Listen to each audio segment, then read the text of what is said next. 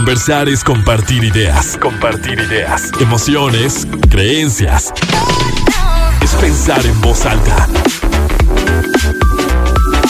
Pensando en voz alta.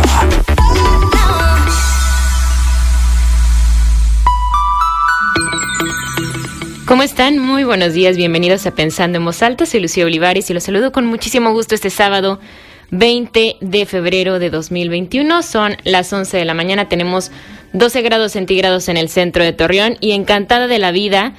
Los invito a que se queden porque hoy tenemos un tema que a mí me tiene muy emocionada. Todos, todos me emocionan mucho, pero este en particular creo que, que, que propone y que es una, es una ventana, es un espejo, porque hablaremos de adicciones, un curita emocional. Y tardé un poco en, en, encontrar tal cual el título que quería para este programa, que desde que empecé a, a pensar en voz alta sobre este proyecto y cuáles eran los temas que me interesaba tratar, siempre, siempre tuve muy presente el hablar de adicciones, porque creo que, que lo tenemos como en un lugar muy escondidito, muy guardadito y que entramos con muchos estereotipos y, y con juicios, con muchos juicios también a este tema. ¿Por qué un curita emocional? Porque con lo que me ha tocado escuchar justo de, del psicólogo que será invitado a este programa, Alejandro Monreal, y también de otras personas que, que han tenido adicciones, es que se llega al consumo de alguna sustancia, droga, alcohol o lo que sea, justo por, por querer luego como, como evitar ciertos, ciertos dolores, ciertas heridas que están allí guardadas y que definitivamente en algún momento van a brotar y van a doler. Y cuando tardamos más como en, en enfrentarlas, entre más tardemos, más dolerán. Entonces, por eso es que es un curita emocional. que hace un curita, no? Nos, nos tapa la herida y se pega, pero es fácil luego que se vaya despegando, no sana, no sana desde, desde lo profundo. Entonces hoy vamos a hablar de esto, vamos a, escuchar, como ya les decía, al psicólogo Alejandro Monreal. También tendremos testimonios 100% reales de personas que nos comparten cómo ha sido su proceso, cómo llegaron a, a, un tema de adicción, cómo lo vivieron, cómo se dieron cuenta que era momento de parar y cómo ha cambiado su vida a partir de entonces. Porque creo que eso es justo lo, lo interesante, ¿no? Y por eso siempre les he dicho que en Pensando en Voz Alta es fundamental el escuchar a otras personas igual, igual que nosotros que simplemente están compartiendo sus historias de vida. Además, tendremos también datos, estadísticas que nos ofrece, como siempre con mucho cariño, Rafa Mora de Centros de Integración Juvenil. Y es que si buscamos, por ejemplo, en el Instituto Mexicano del Seguro Social, que es una adicción a las drogas, se conoce como el consumo frecuente de estupefacientes, a pesar de saber las consecuencias negativas que producen. Y se considera una adicción porque es difícil intentar de consumirla justo por eso, ¿no? Y porque hay una búsqueda también incesante por esta sustancia. Ya tu cuerpo te lo pide, te lo va requiriendo. Y ojo cuando se deja de consumir a lo mejor una droga natural, como la marihuana, y se pasa a una droga sintética, a los químicos, porque el proceso en el cuerpo es diferente y la rehabilitación también. Y el alcoholismo me parece que en el tema del alcohol es más difícil identificarlo, porque no me dejarán mentir, todos o yo, yo nunca he tomado, pero claro que tengo muchos amigos que toman. A lo mejor ustedes que me están escuchando toman y pueden decir, bueno, pero es que ¿cuál es el problema? O sea, yo puedo tomar alcohol y eso no significa que tenga un problema de alcoholismo. No, o sea, eso es verdad, ¿no? Se puede, se puede tener un consumo controlado. El alcoholismo es justo la incapacidad de controlar el consumo de alcohol debido a una dependencia física, pero también emocional un psicólogo en el que yo estuve recorriendo durante mucho tiempo y, y platicábamos sobre el tema del alcoholismo y él me lo explicó de una forma muy sencilla. Me dijo, un alcohólico es quien tiene problemas cuando bebe, problemas de cualquier tipo, para que ustedes también lo vayan como procesando y analizando. Problemas con la ley, problemas familiares, problemas de salud, problemas de seguridad, etcétera. Tiene problemas cuando bebe puede beber únicamente los fines de semana, bastante y ahí tiene problemas o puede beber todos los días un poquito. Es decir, que tenga un choque o que se pelee con, con, su esposa, con su pareja, con sus hermanos, con sus papás, con sus amigos, mm, problemas de salud, es decir, que, que, sea tanto que no controle y que tenga, eh, no sé, vómitos, desmayos, convulsiones o problemas con la ley, que haga cosas fuera de lo permitido. Entonces, de esto vamos a estar platicando hoy. Y no únicamente de esto, sino cómo llegamos ¿Por qué llegamos a un tema de adicciones? ¿En qué momento llegamos? Me encantará que se queden, me encantará que escuchen estos testimonios, me encantará que se comuniquen conmigo. De esto va el programa de hoy, Adicciones, un curita emocional. Vamos a arrancar con nuestro primer testimonio, luego la pausa y volvemos.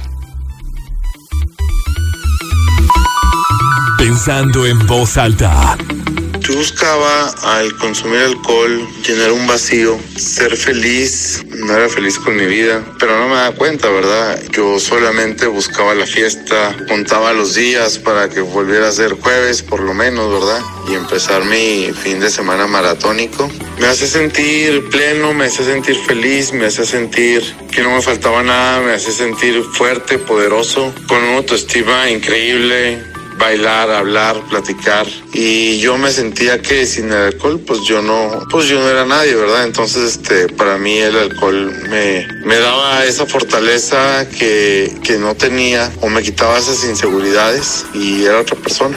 Acabo de muchos años tener este varios choques, accidentes, este, pleitos. Una vez me dieron un botellazo en la, en la cabeza. En otra ocasión me dieron un cachazo por andar ahí con gente que no. Todo eso de alguna manera mis papás lo vieron. Obviamente que mientras fui dependiente de mis papás, pues ellos, ellos de alguna manera pues, me controlaban hasta cierto punto. Pero cuando yo me voy independiente, que empiezo yo a ganar mi dinero, tengo mi negocio, me va bien, gracias a Dios. ¿Quién eran mis papás para decirme qué es lo que tengo que hacer? Pues bueno, yo seguí consumiendo alcohol hasta que un día queriendo apagar fuegos o calmar las olas ahí con la familia o con gente que la había regado, pues decía que me, iba a meter a un grupo este, y entraba a un grupo o no, simplemente al principio nomás dejaba de tomar de un mes o así, dos meses y luego otra vez volví a las mismas, ¿no? Se hizo más fuerte mi consumo de alcohol conforme más dinero ganaba, más consumía, más, más gastaba o no había dinero que alcanzara para todos los días de fiesta, ¿verdad? Entonces, este, ahí fue donde me di cuenta, mi matrimonio también empezó a colapsar, y pues bueno, entre las deudas, mi matrimonio colapsando y las broncas en las que me metí, fue donde me di cuenta que debía ser un cambio. Pues bueno, mi vida ha cambiado mucho, la verdad es que yo tengo tres años y medio limpio, gracias a Dios. Definitivamente no me lo adjudico a mí mismo o a mí solo, ¿verdad? Se lo adjudico a Dios y al grupo en el que, en el que milito, un grupo de doble A Cambió mi vida radicalmente, soy una persona feliz, me siento íntegro. Profesionalmente he explotado mis capacidades con mi familia, mi esposa, las cosas están bien. Mi vida es una cosa increíble, gracias a Dios. Yo no cambio mi mejor borrachera por mi peor día en, abstinencia o, o, sin alcohol. No lo cambio por nada del mundo, ¿verdad? Cada quien llegamos a tocar un fondo y ese fondo habla por sí solo a mí me dijo, ya basta, ya es suficiente. Y tomé la decisión, pedí ayuda y hasta ahorita vamos en el mismo camino. No cantamos victoria, lo somos solo por hoy, por un día, ¿no? Y este, y al día siguiente, pues otra vez, va de nuevo. Sí, la lucha es diaria y vale la pena, vale la pena. Eh, yo creo que cualquier persona que esté sufriendo por este tipo de, de enfermedades, porque es una enfermedad del alcoholismo y que requiere ayuda a veces, a veces no sabemos pedirla, pero le estamos gritando por dentro, ¿no? La, le estamos gritando, pero no sabemos a quién acudir. Eso es lo que yo puedo compartir. Conversar es compartir ideas, emociones, creencias, pensando en voz alta.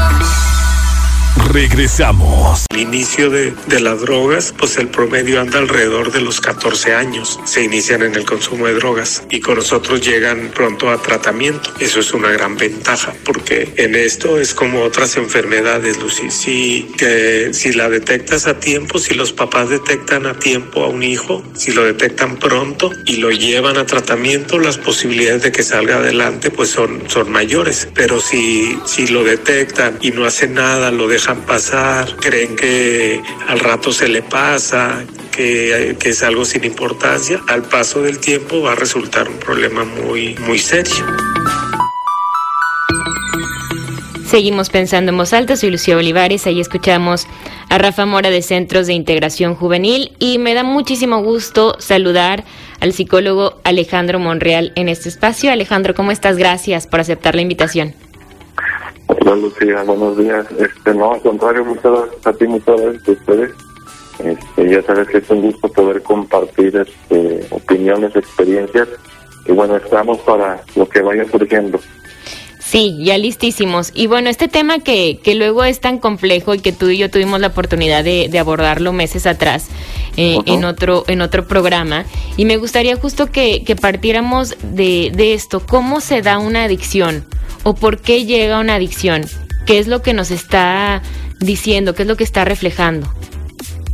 Bueno, mira, explicaciones hay muchas. ¿eh? La, la que yo aportaba en aquel entonces, ahorita que, que mencionas que ya lo habíamos tratado en, en otro programa, pues hace referencia a, a una hipótesis este, psicodinámica que tiene mucho que ver con las figuras, los objetos, dirían los psicoanalistas, eh, importantes en, en, nuestra primera infancia. Uh -huh. En este caso, pues el primer objeto importante para todos nosotros, seamos hombres o, o mujeres, pues es, es, nuestra mamá o el, caso distinto a, alguna suplente, pero siempre va a ser eh, el primer objeto de amor, la figura fundamental y de ahí parten todas las, demás relaciones, porque es la, la primera relación en la que nosotros nos damos cuenta que, estamos en determinado momento de la vida, ya que cuando nacemos pues no somos conscientes de, de nuestra propia existencia, no estamos diferenciados aún de, de la mamá hasta que avanza el tiempo, llegados aproximadamente los seis meses ya nos empezamos a percibir a nosotros como objetos, como personas, como sujetos, perdón, aparte de, de, nuestra mamá. Y ahí empieza todo este proceso de diferenciación, que bueno, ya, ya estamos hablando también de, de cuestiones de desarrollo, y cómo nos vaya ahí no va a, a determinar, definitivamente sí influye en cómo van a ser nuestras relaciones en un futuro. No nada más nuestras relaciones con las personas, sino también con los objetos, con los animales, con el trabajo, este cómo vamos a hacer frente a las, a situaciones, etcétera, etcétera. Y yo lo planteaba a través de, de esta plática que ya había dado hace bastante tiempo, eh, titulada Droga Madre Sustituta del Adolescente carente. Entonces, si estamos hablando de, una adicción, psicodinámicamente entendemos esta como una carencia, ¿sí? Es esa sustancia está llenando un vacío emocional con el que cargamos todos en mayor o menor medida, pero no todos manejamos de la misma forma, algunos este, de una manera más adaptativa que otros, otros pues no, no cuentan la misma historia. Pero es... bueno, dime.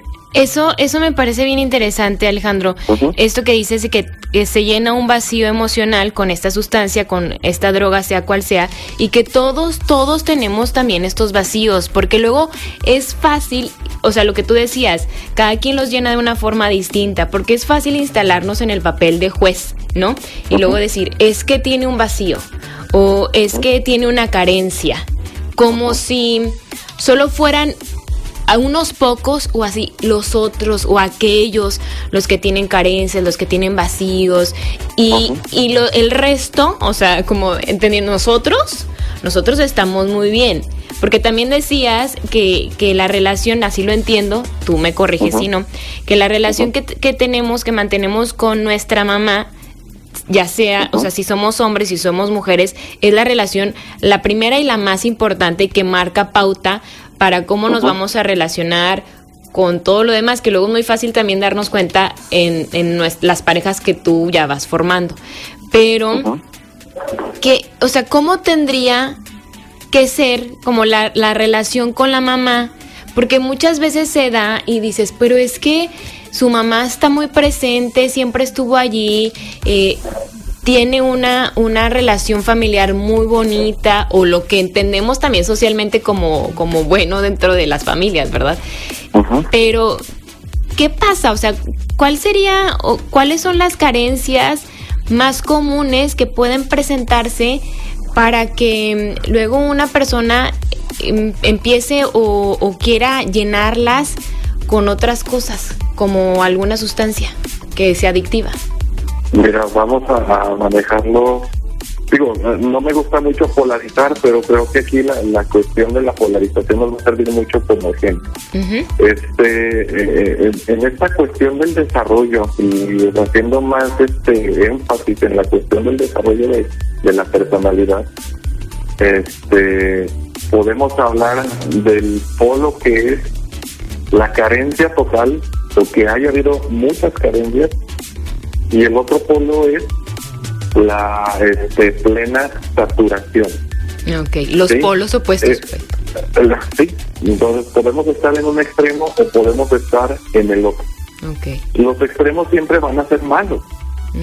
Si yo sufrí de muchas carencias, eh, obviamente no era consciente porque pues no, estaban preparadas todas mis funciones como para yo ser consciente de todo lo que sucede alrededor este, vamos a decirlo así, que hay como uh, emociones o protoemociones, si, si, si las podemos llamar de esa forma, que sí te van quedando guardadas, no tanto en la memoria racional, vamos a decir, a suponer que existe una memoria emocional y van quedándose ahí, van quedándose ahí, van quedándose ahí, se, se experimenta eh, la frustración de manera muy intensa entonces, bueno, aquí hay otras dos cuestiones que también son muy importantes. La gratificación y la frustración. Gratificación que recibimos, por ejemplo, gracias a, nuestra mamá o a la cuidadora suplente, tenemos hambre, lloramos y se nos alimenta. Tenemos frío, lloramos y se nos da cobijo. Tenemos sed, lloramos y se nos este, da agua o leche o lo que tenga que, que darse obviamente eh, la mamá, pues, en sus limitaciones, no puede responder al momento en que el bebé eh, llora. Hay veces que, no sé, estaba haciendo otra cosa o enviando un archivo del trabajo o sacando ropa de la lavadora, no sé, eso está independientemente de, de, lo que se dedique la, la, persona, pero no siempre va a poder responder al momento en que el bebé lo necesita. Entonces, ante esta sensación en que el bebé no, no se le responde rápido, empezamos a experimentar la frustración. La frustración es necesaria también para el desarrollo porque nos ayuda a posponer, nos dota de cierta fortaleza mientras vamos perdiendo. No sé si tú has visto este personas ya grandes que se esperan con mucha facilidad cuando no tienen lo que tienen, lo que esperan no tener perdón y sobre reaccionan a la situación. Estamos hablando de personas que tienen muy poca tolerancia a la frustración, probablemente porque no fueron expuestos de manera, vamos a decir, normal, entre comillas, a esta a este proceso de gratificación, frustración que es tan necesario en el desarrollo. Que Alejandro, perdón, por ejemplo, esas esas personas, esos adultos que sí, sí es fácil como identificar aquellas personas que son muy intolerantes a la frustración, podrían ser esos, o sea, o, fueron tal vez esos niños berrinchudos, o no tiene nada que ver. Sí, puede ser, mira, es que cada caso tiene sus tintes muy particulares. Puede ser que, sí, si tú me dices, a ver Alejandro, ¿sí o no? Bueno, yo diría que sí pero puede haber un caso en que sí, no. claro. Pero generalmente decimos que, que sí, ¿no? Este, Entonces, pues sí, berrinchudo, muy mimado, que todo se le resolvió. Entonces, también una persona muy berrinchuda es una, una persona muy este, incapacitada para resolver cosas porque estuvo acostumbrada a que le resolvieran todo. Es decir, no se le dio chance de que por sus medios empezar a desarrollar esa tolerancia a la frustración y empezar a, resolver problemas dentro de sus posibilidades. Sí, qué duro eso, ¿eh? Porque creo que en esta generación también se está luego educando mucho en ese sentido. Exactamente. Este, bueno, uno de las, de las fallas, ¿no? Que tendremos que corregir los, los papás de la actualidad.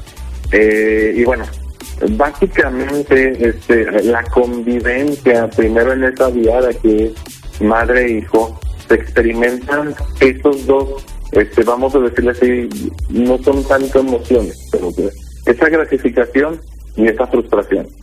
Vamos creciendo, este, siendo capaces de posponer, tolerando, eh, pero muchas veces, si tú me preguntaras aquí, ¿qué es lo que se tiene que hacer?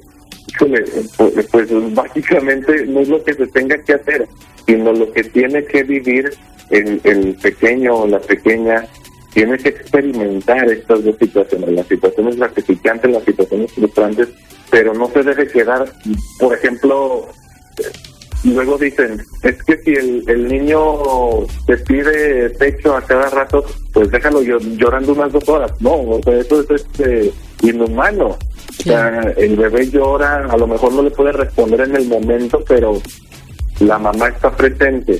Sí, e, e, es, muy difícil definirlo con, con precisión porque pues cada caso, como te decía hace ratito, tiene sus particularidades. Pero eh, yo creo que también eh, las mamás, los papás, este, saben eh, dicen, no, ya es mucho, o esto no está bien, o como que algo no me cuadra, entonces intentan corregir las cosas. Desafortunadamente, hay personas que obviamente no lo saben porque no tenemos recuerdos de esta etapa de la vida, pero que en, el proceso terapéutico más o menos vamos leyendo estas cosas y podemos inferir, podemos inferir qué es lo que sucede. Posiblemente fue expuesto o sufrió, eh, no sé, abandono de uno u otro tipo y se va creciendo con esa herida, ¿sí? O puede ser este que en el caso de como lo platicaba en, en, el podcast y en la plática que pudimos tener tú y yo hace tiempo, es la misma mamá no promueva el desprendimiento de su hijo al, al retenerlo, ¿sí? No permite que el padre se acerque porque el padre ayuda con esa diferenciación a desprender al hijo, a la hija de, la mamá y, que no permanezca este permanentemente vinculado a ella. Ok. ¿Sí? Sí. Entonces, dime. No, no, no, sí, porque te iba a preguntar justo qué papel jugaba el papá en este caso, pero ya nos, ya nos explicas que también forma parte como de la diferenciación y el que se vaya tal vez alejando poco a poco eh, el hijo de la mamá, eh, la injerencia que tenga el papá. Así es.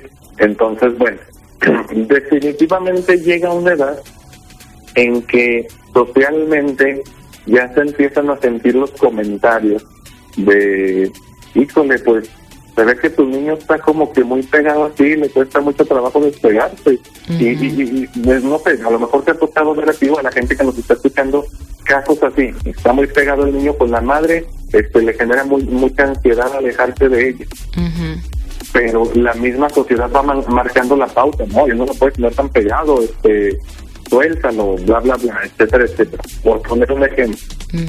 ¿Qué sucede aquí?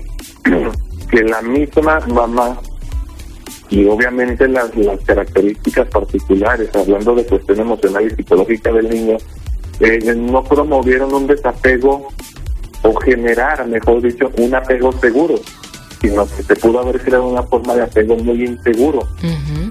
¿Sí? Y el niño depende de la presencia de la mamá. Posiblemente el papá no participó, posiblemente el papá sea un, papá satélite, ausente, que, que pasa poco tiempo cerca de la familia y no se involucra en el aspecto de la crianza. Entonces, el, el hijo, la hija va cargando, va creciendo con esa con esa herida. Ya no puede estar tan pegado de la madre porque socialmente no lo acepta pero va a buscar un suplente, un suplente que le siga dando esa identidad wow. que depende de estar pegado él a otro para poder definirse a sí mismo, porque si se separa, se va a empezar a sentir angustiado. Qué fuerte eso, Alejandro. Es decir, que como estoy tan pegado, tan dependiente de mi mamá, llega este momento en el que, como tú decías, socialmente, pues ya necesita el niño, la niña, empezar su camino, no estar agarrado de la mano de la mamá y, y cuando se, se, tiene que soltar, aunque, aunque no esté preparado, se preparada, se tiene que soltar, entonces se toma de otra cosa. Y allí es cuando eh, puede ser una sustancia, un objeto, lo que sea, y, y que genera como esta, esta dependencia, ahora cambio a, a mamá, busco a mamá en otro lugar y aquí me siento seguro, aquí me siento bien, aquí tengo otras, otras características que, que, que estando solo no tengo porque me siento pues justo inseguro, que, que no sé bien quién soy, no, sé bien, no tengo quien me defina, porque de hecho en los testimonios también escuchamos un poco eso, ¿no? Que al estar consumiendo eh, alguna sustancia, eh, bebida, no sé, el, el decir o expresar tal cual, siento que tengo otras características, ¿no? Que soy, que soy más seguro, que soy más libre, que puedo ser más chistosa, que puedo ser más abierta y, y te vas creando tu identidad a partir de algo externo, ¿no? Exactamente, lo acabas de, explicar muy bien. Finalmente hay algo de lo que no se le dotó, mm. de lo que no se le permitió desarrollar, porque todo se le terminó por resolver por un agente externo que cuando crezca y se enfrenta a una situación en la que se percibe a sí mismo como incapaz, como vacío, va a buscar un objeto que le proporcione eso, que lo llene, pero eh, eh, es como eh, si, yo hablaba entonces de, un costal de estos donde guardan las papas donde sabemos que son están hechos de un, de un material poroso, eh, si tú le echas agua, pues va a terminar vaciándose, tarde o temprano. Entonces, la, la personalidad, o sí, bueno, la, personalidad de, estas, estos sujetos, de estas personas, es como ese saco que está que se vacía fácilmente si tú le quieres echar algún líquido entonces vamos a suponer que ellos son el costal el líquido es la sustancia y lo vamos vaciando se siente satisfecho en un momento, pero rápidamente se va a vaciar y va a volver a requerir una nueva dosis, una nueva carga para estar llenando constantemente este saco. ¿Por qué? Porque la herida no se ha resuelto, porque la herida está presente. Entonces, entre menos apoyo busque, entre menos este, se comprometa también a resolver ese conflicto, lo único que va a tener son soluciones parciales, momentáneas y efímeras a un problema a un problema que tiene pues eh, profundidad, está muy conectado con situaciones de la infancia, ¿sí? No, no voy a dejar de lado el hecho de que guardamos cierta propensión a nivel fisiológico eh, y unos son más este mm, se me fue la palabra mm, susceptibles a volverse adictos a una sustancia. Pero bueno, aquí estamos hablando de la cuestión este, psicodinámica y te estoy hablando de las mm, de los requisitos, no, es tanto los requisitos, sino las condiciones que por las cuales se puede presentar. Exactamente, para que esto se viera en el presente o en el futuro. Claro, y es aquí cuando se hace cíclico, ¿no? Eh, que es pues no termina de llenarse y se vacía, entonces busco y busco más la sustancia, porque no se está revisando en lo profundo. Por eso mm, decidimos llamar a este tema adicciones un curita emocional, porque nada más tapa. ¿No? Pero bueno, Alejandro, vamos a hacer la primera pausa. Te pido que no nos vayas a colgar y ahorita seguimos platicando de este tema. De hecho, Coahuila fue el primer lugar nacional en el consumo de inhalables en esos tiempos. Y después esa sustancia empezó a disminuir. Ahorita andamos más o menos, déjame te digo, alrededor del 25% de nuestros pacientes han usado inhalables. Haz de cuenta, bajo la cocaína, aparece el, el incremento de los inhalables, luego bajan los inhalables y aparece la nueva droga que es el cristal aquí en nuestra nuestra, en nuestra ciudad. Y esa sustancia pues ya está posicionada como la segunda droga de preferencia. El 55% de los pacientes que recibimos ya la han consumido y hace apenas cinco años no era ni el 2% de los pacientes que, que usaban esa sustancia. Entonces, en cinco años ha sido un boom, una explosión prácticamente del consumo de cristal en la región. Seguimos pensando en voz alta, soy Lucía Olivares, conversamos con el psicólogo Alejandro Monreal. El tema es adicciones, un curita emocional. Y Alejandro, qué duro esto, esto último de, de que luego a, a, los niños o a esa persona algo, algo faltó para poder dar esa, para que esa separación se pudiera dar de una mejor manera sin generar una dependencia. Y pienso en qué duro para los papás que luego tienen esta creencia de es que yo, yo quise darle todo, yo quiero darle todo, o yo siempre estuve allí, y, y, resulta que no es necesariamente lo que una persona o el ser humano necesita, ¿no? Así es, oye Lucía, si me permite nada más rápido, Sí, claro. Me pide el, el, ingeniero Jorge Miranda que le mandemos saludos, pues bueno. Por supuesto. cumpliendo la solicitud, saludos Jorge. Muchos saludos, gracias por este, escucharnos. Oye, y, mira, esto podría preocupar este, mucho a las mamás, ¿no? O sea, y a los papás, este, con respecto a su rendimiento, si son buenos o malos. Eh, mira, ahorita me quedé pensando que, que estábamos hablando de qué es lo que tendrían que hacer, ¿no? Eh, se me ocurre más bien cuáles son las cuál podría ser una de las situaciones que propicien que esto suceda. Bueno podríamos tener a una mamá muy ansiosa o a una mamá muy ausente. Sí pues tendría que buscarse el equilibrio no podría preguntar bueno y todas las culpas de la mamá no también hay el papá la clave del papá es la presencia, que esté presente para que también pueda propiciar esta eh, gradual separación. Fíjate, yo ahorita estaba checando las, las diapositivas Y, y aquí tengo que la mamá principalmente brinda seguridad a su hijo, lo alimenta y le da cobijo. Y lo más importante es, le comparte sus emociones a través de sus miradas y caricias. Hay un momento determinado en el desarrollo cuando somos tan dependientes de nuestra mamá que ella es la que nos valida en el mundo, existimos a través de ella. Por lo mismo que te decía, que no tenemos conciencia de nuestra propia existencia. Uy, no, dime, dime, dime. para el niño, la madre, su mamá es una prueba de su propia existencia. Y aquí en lo siguiente es donde yo comentaba, poco a poco la madre debe promover la gradual separación.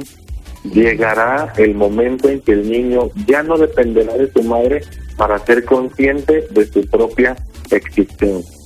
Aquí es donde aparece el, papá, y debe ayudar en el proceso de separación, eh, servir como un modelo a seguir eh, y que le permita al más pequeño, en este caso estamos hablando del hijo varón, a comenzar, a comenzar su propio proceso de, individuación que empieza desde, desde la relación con la mamá. Y bueno, eh, teóricamente si todo lo anterior se logra, se supondría que la adolescencia no será un proceso tan complicado. Sí. ¿sí? Si logra darse esta separación, si, si logra darse esta diferenciación, si se desarrolla lo suficiente esa tolerancia a la frustración y que está ese padre ahí acompañando, las cosas deben salir bien dentro de lo que cabe. Porque fíjate Alejandro, al pensar que si la mamá en estas dos como opciones, que la mamá esté ausente o que sea ansiosa, me atrevería a decir, perdón, que por lo general se dan estas polaridades. O la mamá está ausente o está muy ahí en un plano ansioso, nerviosa, em, un poco controlador, cuida, muy cuidadosa, que, que bueno, muchas mamás que, que están, pues sí, son nerviosas y, quieren que su hijo siempre esté muy bien y se da un proceso en el que ya te haces ansiosa. Y en el caso del, del padre, qué padre esto, ahora sí que qué padre lo de los padres, porque pues es simplemente que estén presentes. O sea, la función del papá entonces creo que es mucho más importante de lo que pensábamos y justo al inicio de la plática, o sea, sí, sí esto puede darse como, o sea, el tema de, la, de las drogas, del alcohol, de las adicciones, como una madre sustituta, pero si se hace un, un, buen equipo, según estoy entendiendo, y el papá está presente y, y ahora sí que entra en el rol que le corresponde, pues también ayuda mucho a que esta separación se dé de una buena forma y que el, que el hijo o la hija también pues pueda validarse, ¿no? Y, y pueda comprobar su existencia por él mismo luego de, de, este, de este apego y de esta cercanía con la mamá en los primeros meses, años, y, y después él pueda ya desarrollarse de una buena forma, porque no sé qué tanto ahí también podría influir la, la relación de pareja, o sea, eh, la, la relación y la comunicación entre los papás, que, que pues... No, claro que es, es vital. Este, si estamos hablando, por ejemplo, vámonos a la, a la polaridad de la madre ansiosa. La madre que está preocupada única y exclusivamente por, Por los ser una hijos. mamá que se le olvidó que también puede definirse a partir de otras cosas que no necesariamente sean ser mamá. Claro, Y un esposo que la define únicamente como ama de casa, o sea que se le olvidó que también es mujer. eh, puede ser otras cosas, sí, como mujer. Entonces es ahí el no, no está contribuyendo, no está ejerciendo su función paterna, no está sirviendo de apoyo a la relación y lo que produce es más ansiedad y más ansiedad, Claro. más ansiedad, este, un esposo al que le es indiferente este, el sufrimiento y la preocupación de su propia esposa, o sea, no contribuye para ayudarla a lidiar con la ansiedad, no, no contiene, no este, soluciona y al contrario nada más exige. Claro, y no, pro- no le propicia también otros espacios, ¿no? De, crecimiento y de desarrollo a, a, la, a la esposa, a la mamá, a la mujer. Digo, porque es muchas cosas. Eso me encanta. Alejandro, y una vez que ya, por ejemplo, el niño crece, es adolescente, joven, adulto, porque bueno, las adicciones se pueden extender durante muchas etapas de la vida, ¿no? Y que, y que esta persona empieza a, a- conoce alguna sustancia siente este bienestar o, o esta identificación y reconoce esas, esas características, esa fuerza, esa valentía, esa seguridad que sol, solito o sola no tienen. ¿Qué, o sea, ¿qué pasa? Porque también nos lo, nos lo explicabas un poco en el, en el bloque anterior, ¿no? Se siente bien, pero luego se, se vacía esta bolsita y se siente mal, y entonces busca siempre estarse sintiendo bien, y es aquí cuando llega la adicción. Ujú, Así es, es básicamente el, el círculo vicioso, ¿no? Como tradicionalmente se, se denomina a, a esto, porque este ya está la, la herida y la herida ya, ya quedó grabada, hay una pieza que falta. Entonces, esa identidad eh, parcial que también proporciona la, la sustancia o el vínculo con la misma, digo, nos podemos volver adictos no solamente a sustancias, sino a personas o a, a situaciones. Claro. Eh, esa satisfacción es, par- es parcial, es, es momentánea, incluso sienten que cada vez les falta más, y así nos metemos a, a términos este, fisiológicos, pues genera una dependencia ¿no? y una tolerancia eh, a, a la sustancia. Entonces, en, determinado momento, si antes eran cinco unidades, ahora necesito y así va, va a ir creciendo más y más y más.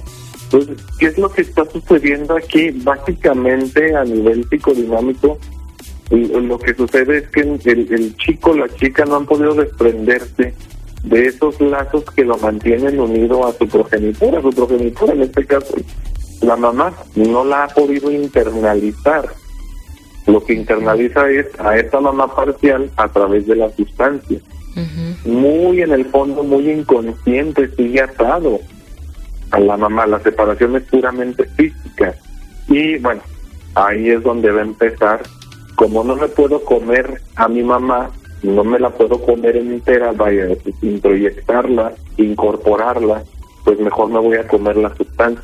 Pero la sustancia no es suficiente y ahí está ahora sí. Dale vueltas y vueltas y vueltas y vueltas y vueltas. Claro, porque luego con, con este tipo, cuando se presenta una situación como esta, que ya es una adicción como tal y que los papás lo reconocen y que, y que fueron justo estos, estos papás muy presentes, a lo mejor sobreprotectores, a lo mejor esta mamá eh, ansiosa, dicen, pero ¿por qué? Si siempre estuve al, al pendiente, si, si, si dediqué mi vida entera, ahora sí que tal cual, dediqué mi vida entera a al cuidado, a la atención de, de ellos, de ellas, y ahora resulta que se da una situación como esta. ¿Cuál sería la, como la diferencia, Alejandro? Porque creo que siempre se requiere mucha valentía, no únicamente en el tema de adicciones, sino mucha valentía para reconocer que algo está mal con nosotros mismos. Porque también es muy fácil, la salida más fácil es, es, empezar a echar culpas. Y creo que eso tampoco, tampoco eh, la, la conversación podría ir en torno a y eso para que todos quienes nos estén escuchando también podamos como entenderlo así. Ah, ah, bueno, es que yo estuve en un tema de adicciones porque mi mamá estaba ausente o porque mi papá no entró al quite o porque mi mamá era muy ansiosa. No, o sea, pues ahora sí que todos somos responsables de, de nosotros mismos, ¿no? Pero hay personas que pueden quedarse toda la vida en una adicción, o sea, de verdad. Y hay quien de lo detecta dice, a ver, se me hace que, que por aquí no va. Se me hace que, que, tengo que poner una, un alto, se me hace que estoy entrando a este tema porque hay algo que no, que no he resuelto, porque hay algo que no está bien con mi vida. ¿Cuál sería la diferencia entre quien lo, lo acepta, lo, lo asume y lo trabaja? Que es como se dicen, ahora sí que solo por hoy es, y es un trabajo diario y quien no lo hace. Híjole, pues es que es muy difícil porque en este tipo de situaciones hay como despertares. Y hay momentos en los que se dan cuenta o tocan fondo, eh, pero pues si habláramos de una diferencia es, la, la responsabilidad, ¿no? O sea, no, no puedo pasar toda la vida culpando a quienes me crearon, eso es cierto, finalmente la vida emocional es de uno, no de los papás, ¿me explico? Sí. Eh, eh, entonces es la responsabilidad de, de repararse a sí mismo, claro que en la mayoría de los casos no existe conciencia de, enfermedad, ¿no? Eh, o a veces sí existe, pero se este, ven incapacitados por el mismo síndrome de abstinencia. Es, son, muchos factores implicados, así como para hablar de, de, una sola respuesta. Pues no, pero pues es, la responsabilidad, el, el apoyo con el que cuenten, eh, sea familiar, sea social, sea con, con los amigos, con quien tú quieras. Eh, pero, híjole, no me atrevo aquí a decirte exactamente, es, este y, y, punto. A lo mejor de lo que sí te puedo hablar, y fíjate ahorita porque lo tengo aquí en la, en la diapositiva, estamos hablando que si nos apegamos a lo que decía el maestro Eric Fromm, una persona que es adicta a alguna sustancia puede ser este clasificada como eh, una personalidad de orientación receptiva. ¿A qué se refería el maestro con esto? Bueno, una persona de orientación receptiva es alguien que cree que lo realmente bueno solo puede venir de afuera. Okay. Lo que él mm. te proporciona no sirve o no es tan bueno, están más concentrados en recibir que en brindar. Mm, y bueno, por eso es que esperan todo de la sustancia y son o se ven imposibilitados a, a dejarla. ¿Por qué? Porque no son capaces de producir lo que la, la droga eh, les proporciona. Identificando esto que te acabo de mencionar, que es muy difícil. Ajá. ¿Sí? Haz de cuenta que, ah, caray, entonces está pasando esto conmigo, ya me di cuenta, gracias al apoyo de fulanito de tal o esto del otro, ya tomé yo la decisión de internarme porque esto requiere un trabajo multidisciplinario para su manejo, no es nada más este, ah, pues que vaya a terapia psicológica y ya va a salir, no, o sea, también tiene que ser atendido por el médico especialista. Pero también te das cuenta ahí, por ejemplo, Alejandro, que el trabajo tiene que ser, si yo pienso que toda la gratificación o todo viene de fuera, trabajar conmigo, ¿no? Desde dentro. Sí, bueno, ¿qué, ¿qué, estoy haciendo yo para proveerme a mí mismo de, bienestar? Claro. Sí, y, bueno, bienestar que implique salud sobre todas las cosas, porque a lo mejor el, el, confundimos estas cosas el bienestar con el placer. Lo que la persona adicta busca es el, placer, el alivio del dolor, el alivio del sufrimiento. Y eso no necesariamente es bienestar. Claro, y el placer que son subidones nada más, ¿no? Y también esto que decías de la responsabilidad, Alejandro, que, que puede marcar una diferencia entre quien lo nota o no, porque la responsabilidad al final de cuentas también la aprendimos de, de los padres. Entonces, ahí está también algo que, que, podría, que podríamos obtener luego de ellos que nos ayuden a, a ponerle fin a una situación como esta. Alejandro, se nos acaba el tiempo. Y yo siempre se nos, siempre es corto el tiempo. Yo te agradezco muchísimo por compartir esto con nosotros y ojalá que tengamos oportunidad de platicarlo de nuevo. De verdad, muchísimas gracias.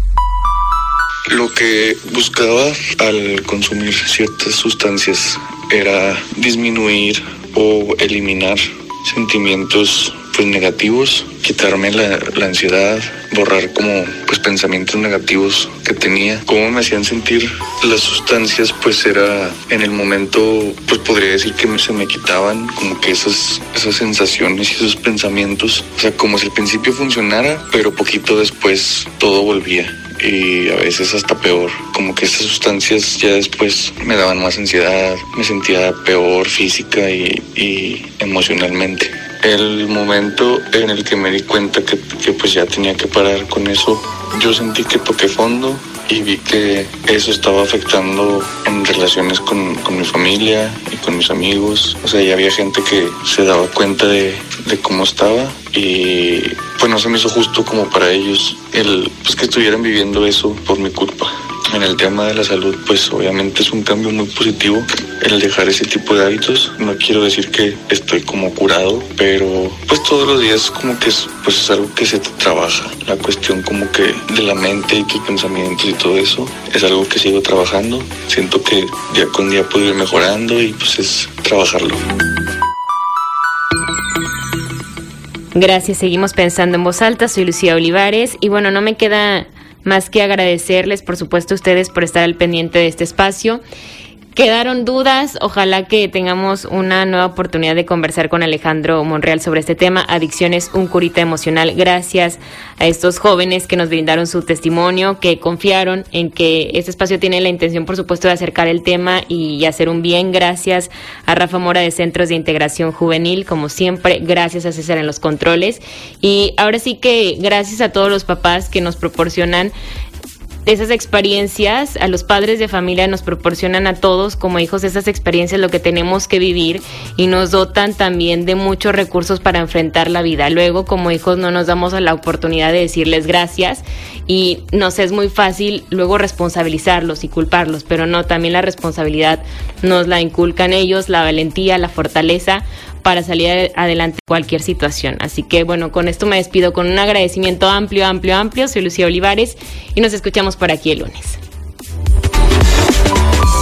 Conversar es compartir ideas, compartir ideas, emociones, creencias. Es pensar en voz alta. Nos escuchamos el próximo sábado. Pensando en voz alta.